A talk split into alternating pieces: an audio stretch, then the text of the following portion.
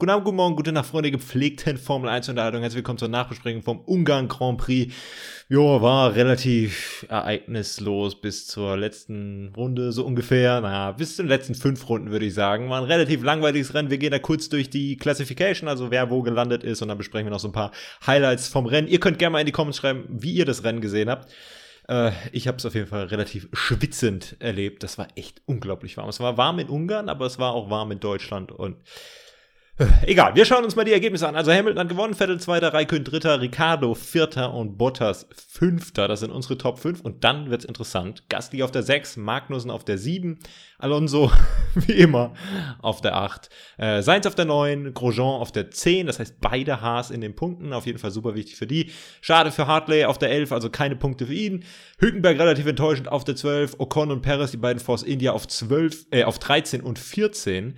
Eriksen auf der 15, Sirotkin und Stroll wieder die letzten beiden auf 16 und 17. Van Dorn, Verstappen und Leclerc haben nicht das Ziel gesehen. So, so viel zur finalen Classification.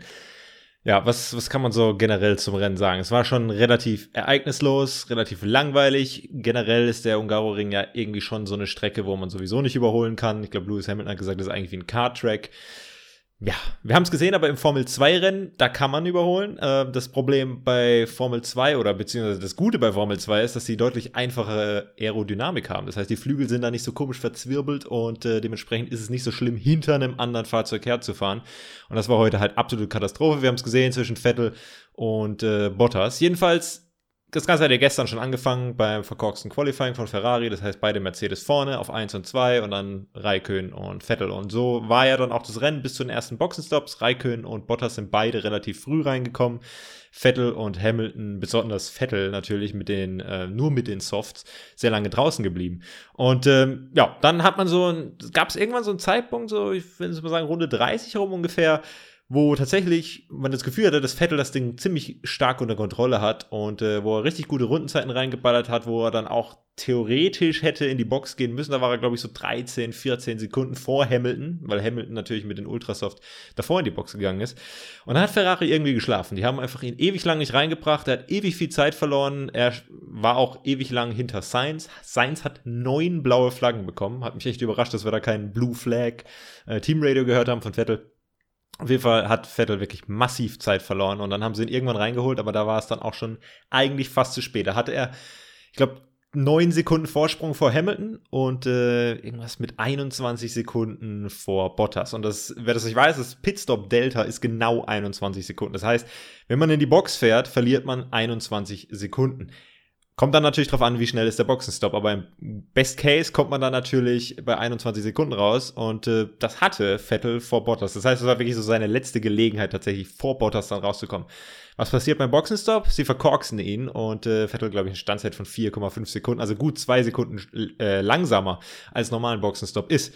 Und äh, ja, dementsprechend kam man dann tatsächlich hinter Bottas raus. Also es war zum einen eine verkorkste Strategie von Ferrari. Wir haben schon mehrmals gesehen, dass Mercedes dieses Jahr absolut missbaut. Das war jetzt von Ferrari. Die haben einfach, ich, eigentlich haben sie auf jeden Fall zwei, drei Runden zu lang gewartet. Und äh, dann natürlich noch die blauen Flaggen von Sainz, äh, wo Vettel, glaube ich, vier Sekunden oder was verloren hat dahinter. Also das hätte auch dann nochmal easy gereicht. Also sehr viel heute schiefgegangen für Vettel. Dennoch Platz zwei, auf jeden Fall eine richtig, richtig coole Geschichte. Ähm, ja, was kann man sonst noch sagen? Also bei Raikön hat äh, die Trinkflasche nicht funktioniert. Das war auch ein bisschen krass. Ähm, der Track war ja sowieso übel heiß. hatte, glaube ich, 33 bis 35 Grad da. Track Temperature war über die 50 Grad. Also wirklich völlig verrückt.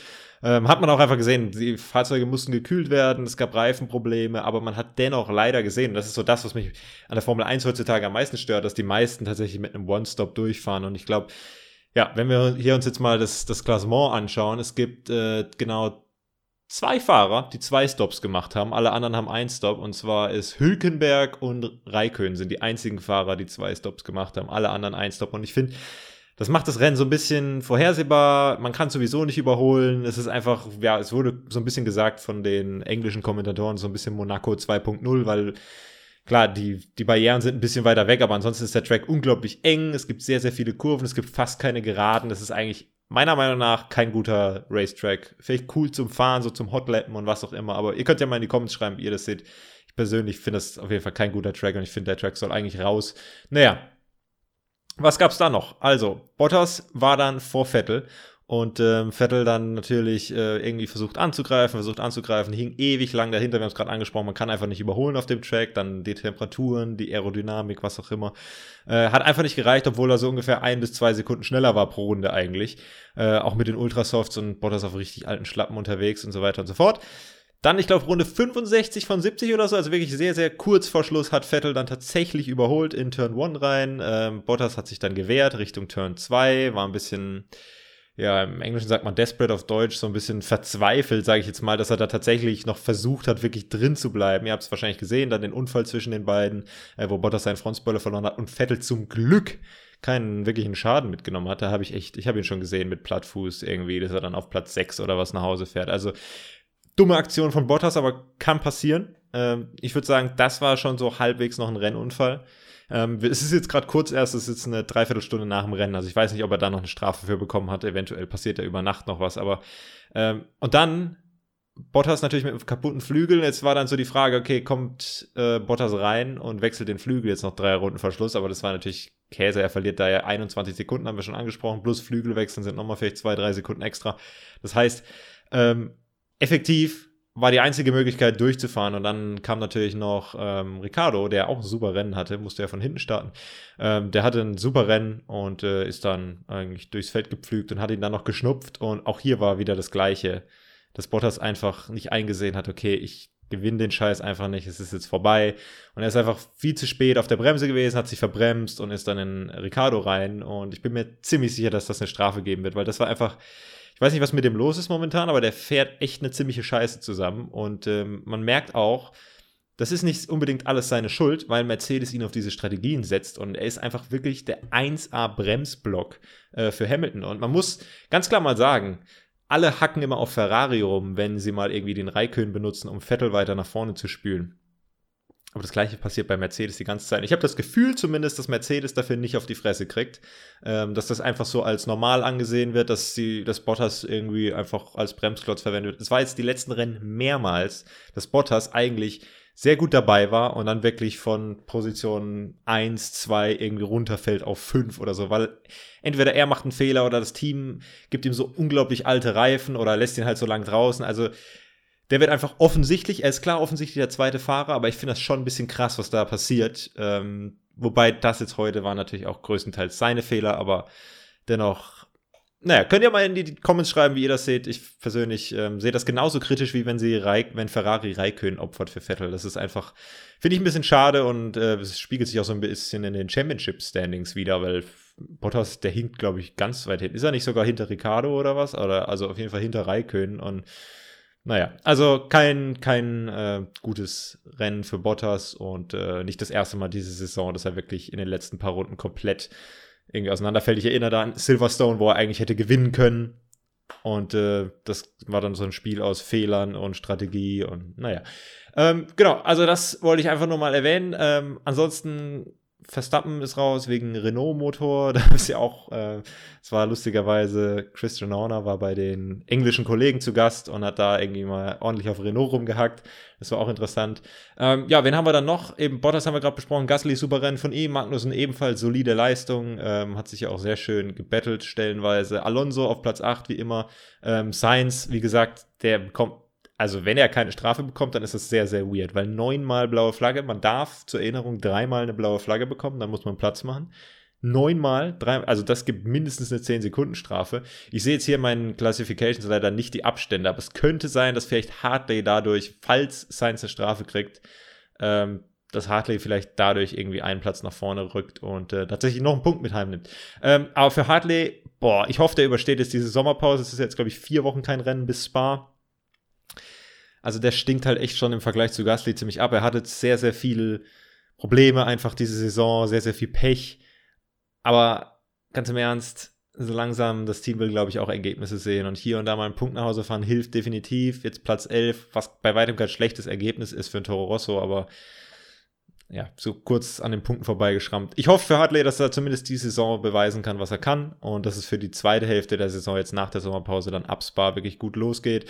Äh, ich hoffe einfach, er behält seinen Sitzplatz jetzt über die Sommerpause. Wir müssen sowieso mal gucken, was passiert jetzt mit Force India. Ist ja am Wochenende einiges passiert. Ähm, die werden ja aufgekauft, wahrscheinlich von Stroll oder offensichtlich wurden sie schon aufgekauft. Ich weiß nicht, da gab es sehr, sehr viele Quellen. Ich habe auch ein Video dazu gemacht, hier an der Stelle verlinkt.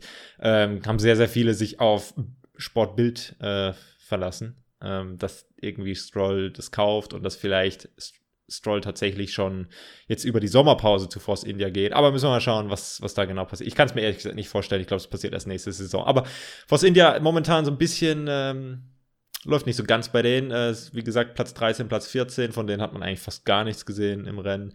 Ericsson, solides Rennen, aber wir, wir sind jetzt schon inzwischen gewohnt, dass sauber vor Williams ins Ziel kommt. Williams wirklich absolute Katastrophe und ich bin auch mal gespannt, ob da nicht irgendwas passiert jetzt in der Sommerpause. Muss eigentlich, weil so kann es offensichtlich nicht weitergehen. Das ist äh, die beiden Fahrer, Sirotkin und Stroll, man kann echt halten von ihnen, was man will. Aber ich glaube, die sind deutlich besser als ihre Platzierung sagen. Also ich glaube, die haben halt einfach eine absolute Shitbox, um das mit Niki Lauders Wort mal auszudrücken. Ähm, die können einfach nichts machen mit dem Williams und sind eigentlich jedes Rennen auf dem letzten Platz. Van Dorn wollte ich nochmal ansprechen, der äh, tatsächlich nicht ins Ziel gekommen ist. Super Rennen von ihm. Ähm, die haben ja bei ihm das Chassis, die haben alles ausgetauscht, weil irgendwas war ja mit seinem Fahrzeug die letzten Rennen und sie wussten einfach nicht, was ist das Problem. Und dann haben sie es einfach jetzt komplett sozusagen neu gebaut. Und äh, super Rennen von ihm, der war die ganze Zeit an Alonso dran, hatte richtig geile Battles und äh, ja, leider typisch McLaren halt, ist halt die Karre dann irgendwann kaputt gegangen. Aber ich glaube, er kann trotzdem so ein bisschen positives Ergebnis mitnehmen. Ich glaube, das war trotzdem ein gutes Wochenende für ihn. Ähm, auch wichtig jetzt vor der Sommerpause da nochmal so ein, auch wenn es kein gutes Ergebnis war, einfach so ein gutes äh, Erlebnis, sage ich jetzt einfach mal mitzunehmen. Ja, Verstappen und Red Bull und Renault hatten wir gerade angesprochen, also da ist echt ähm, kein gutes Verhältnis zwischen den Parteien. Und Leclerc, der hat momentan auch ein bisschen die Scheiße am Fuß, hatte eigentlich einen sehr, sehr guten Lauf. War ja, glaube ich, fünfmal hintereinander oder was in den Punkten und in Q3 und was auch immer.